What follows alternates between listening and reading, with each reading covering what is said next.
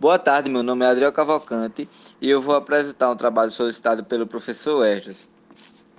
Os temas que eu escolhi foi infiltração e impermeabilização. Os dois, um complementa o outro, né? Um é o pro problema e o outro é a solução. Por isso que eu resolvi trazer esses dois tipos, esses dois é, assuntos. E eu já vou começar a minha apresentação indagando a seguinte pergunta: é, O que é infiltração? Infiltração nada mais é que um processo pelo qual o líquido transpassa é, pelos poros de corpos sólidos. Notadamente, a água atravessa a superfície do solo. Existem vários tipos de infiltração. Entre eles está a infiltração por pressão negativa. É, isso nada mais é que um tipo de umidade por pressão negativa. É comum nas construções residenciais brasileiras, é, em uma vez que é muito comum falhas de permeabilização durante o processo construtivo. Esse tipo de infiltração também é comum é, em obras de prédios. É, nesse caso, a água do solo é, molhado penetra diretamente pelas paredes, por isso é muito comum em áreas localizadas é, abaixo do lençol freático ou expostas às chuvas constantes. Já na infiltração por intempéries, na verdade, a, a maioria das infiltrações são tecnicamente uma forma de umidade por intempéries, é, que ocorre pela ação direta da chuva nos telhados, é, nas paredes e nas fachadas. Caso a água encontre alguma brecha na vedação, ela vai se acumular na infraestrutura e gradualmente forma uma infiltração. A infiltração por condensação é, ocorre quando as partículas de vapor entram em contato com a superfície é, e voltam para o estado líquido, sendo mais frequente em locais úmidos e que emitem vapor, como salas de caldeiras, é, casas de calefação e banheiros.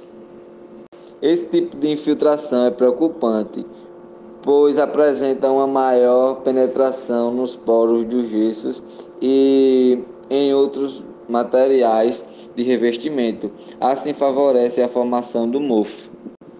Infiltração ascendente por capilaridade. Esse tipo de filtração é provocado pela impermeabilização inadequada dos materiais utilizados no piso e no alicerce. É, dessa forma, a umidade, umidade apresenta no solo é capaz de entrar nos poros das argamassas e do concreto, infiltra-se progressivamente é, por meio de capilaridade dos materiais. É, com o tempo, a, esses materiais sofrem uma dilatação significativa e os efeitos vão ficando mais aparentes, é, com a quebra e o deslocamento do revestimento. É, outro sinal bastante comum é a formação de eflorescências é, no terço inferior das paredes.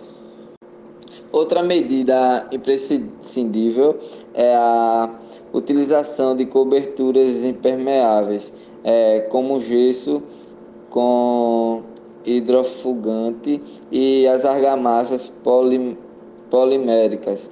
É, esses materiais aumentam a tensão superficial e impede que a água acumule. Com isso, agora eu vou dar continuidade, é, entrando no segundo, na segunda pauta do assunto, que é impermeabilização. Eu apresentei o problema, agora eu vou falar como solucioná-lo. É fundamental para assegurar a vida útil e boas condições de uso para as edificações. É, a impermeabilização é importante para atender às normas de desempenho Permeabilizar é a propriedade que representa uma maior ou menor dificuldade com a percolação da, da água é, que ocorre através dos poros do solo. Nos materiais anulares é, não coesivos como as areias, por exemplo, é, há uma grande porosidade e que facilita o fluxo da água é, através do solo, enquanto que nos materiais finos e coesivos, é, como as argilas, ocorre o inverso, o que torna este tipo de material ideal para barragens é, por apresentar baixa permeabilidade. Nas edificações, a camada de proteção do impermeabilizante é, para a parede evitar o surgimento de manchas ocasionadas pelas chuvas, você pode usar o produto nas fachadas internas ou externas, é, com a finalidade de bloquear a umidade, principalmente em áreas mais, mais úmidas, como banheiro e lavanderia. Impermeabilizar é uma etapa essencial em qualquer construção, é, especialmente nas estruturas de concreto armado, evitando assim patologias.